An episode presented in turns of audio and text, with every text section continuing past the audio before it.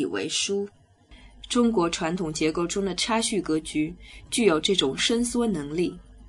在乡下，家庭可以很小，而一到有钱的地主和官僚阶层，可以大到像个小国。中国人也特别对世态炎凉有感触，正因为这富于伸缩的社会圈子，会因中心势力的变化而大小。在孩子成年了，住在家里都得给父母膳食费的西洋社会里，大家承认团体的界限。在团体里的有一定的资格，资格取消了就得走出这个团体。在他们不是人情冷热的问题，而是权力问题。在西洋社会里争的是权力，而在我们却是攀关系、讲交情。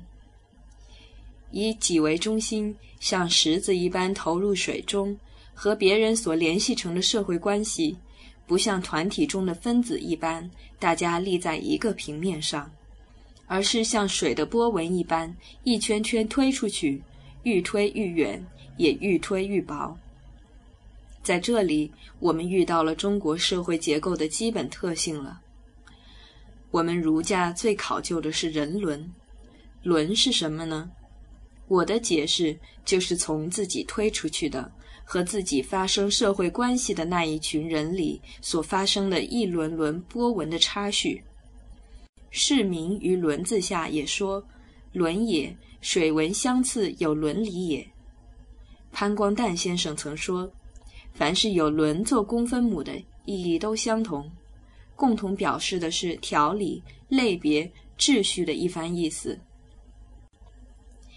轮重在分别。”在《礼记·祭统》里所讲的十伦，鬼神、君臣、父子、贵贱、亲疏、爵赏、夫妇、正室、长幼、上下，都是指差等。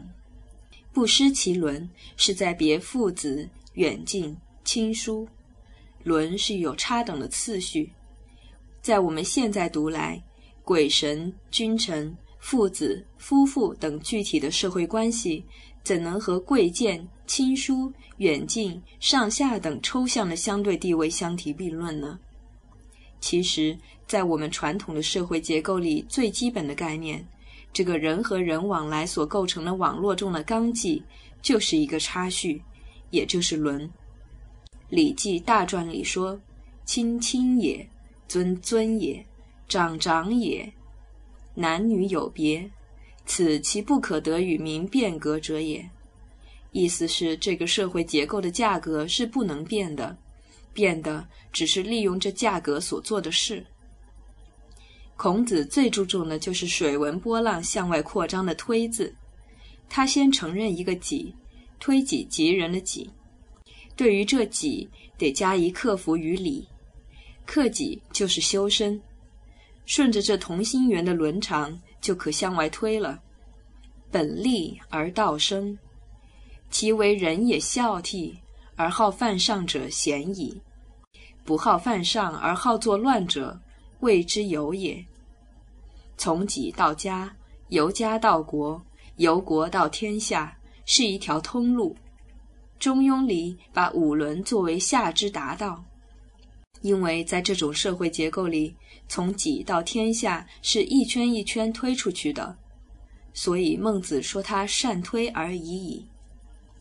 在这种富于伸缩性的网络里，随时随地是有一个己做中心的。这并不是个人主义，而是自我主义。个人是对团体而说的，是分子对全体。在个人主义下，一方面是平等观念。指在同一团体中各分子的地位相等，个人不能侵犯大家的权利。一方面是宪法观念，指团体不能抹杀个人，只能在个人们所愿意交出的一份权利上控制个人。这些观念必须先假定了团体的存在，在我们中国传统思想里是没有这一套的，因为我们所有的是自我主义。一切价值是以己作为中心的主义。自我主义并不限于拔一毛而立天下不为的杨朱，连儒家都该包括在内。杨朱和孔子不同的是，杨朱忽略了自我主义的相对性和伸缩性，他太死心眼儿，一口咬了一个自己不放。孔子是会推己及人的，可是尽管放之于四海，中心还是在自己。子曰：“为政以德，譬如北辰，居其所而众星拱之。”这是很好的一个差序格局的譬喻，自己总是中心，像四季不移的北斗星，所有其他的人随着它转动。孔子并不像耶稣，耶稣是有超于个人的团体的，他有他的天国，所以他可以牺牲自己去成全天国。孔子呢，不然。子贡曰：“如有博施于民而能济众。”何如？可谓仁乎？子曰：“何事于人，必也圣乎？尧舜其犹病诸？夫仁者，己欲立而立人，己欲达而达人，能进取辟，可谓人之方也已。”孔子的道德系统里，绝不肯离开差序格局的中心。君子求诸己。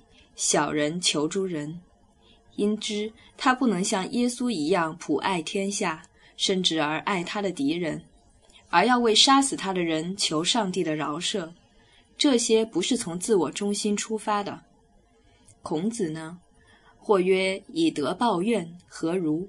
子曰：“何以报德？以直报怨，以德报德。”这是差序层次，孔子是绝不放松的。孔子并不像杨朱一般以小己来应付一切情境，他把这道德范围依着需要而推广或缩小。他不像耶稣或中国的莫迪，一放不能收。我们一旦明白这个能放能收、能伸能缩的社会范围，就可以明白中国传统社会中的私的问题了。我常常觉得。中国传统社会里，一个人为了自己可以牺牲家，为了家可以牺牲党，为了党可以牺牲国，为了国可以牺牲天下。这和大学的“古之欲民明德于天下者，先治其国；欲治其国者，先齐其家；欲齐其家者，先修其身；身修而后家齐，家齐而后国治。”国治而后天下平，在条理上是相通的，不同的只是内向和外向的路线，正面和反面的说法。这是种差序的推浪形式，把群己的界限弄成了相对性，也可以说是模糊两可的了。这和西洋把权利和义务分得清清楚楚的社会大异其趣。为自己可以牺牲家，为家可以牺牲族，这是一个事实上的公式。在这种公式里，你如果说他私吗，他是不能承认的，因为当他牺牲族时，他可以为了家，家在他看来是公的；当他牺牲国家为他小团体谋利益、争权力时，他也是为公，为了小团体的公。在差序格局里。公和私是相对而言的，站在任何一圈里，向内看也可以说是公的。其实，当西洋的外交家在国际会议里为了自己国家争利益，不惜牺牲世界和平和别国合法权益时，也是这样的。所不同的是，他们把国家看成了一个超过一切小组织的团体，为这个团体，上下双方都可以牺牲。但不能牺牲它来成全别种团体，这是现代国家观念，乡土社会中是没有的。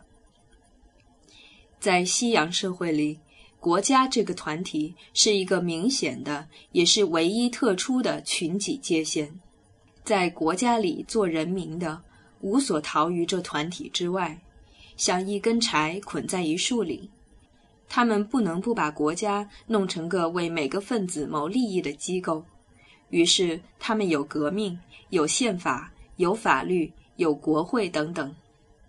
在我们传统里，群的界限是模糊不清的天下，国是皇帝之家，界限从来就是不清不楚的，不过是从自己这个中心里推出去的社会势力里的一圈而已。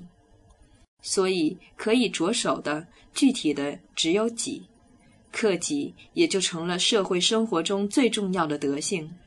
他们不会去克群，使群不致侵略个人的利益。在这种差序格局中，是不会发生这种问题的。在差序格局中，社会关系是逐渐从一个一个人推出去的，是私人联系的增加。社会范围是一根根私人联系所构成的网络。因之，我们传统社会里所有的社会道德，也只在私人联系中发生意义。这一点。我将留在下篇里再提出来讨论了。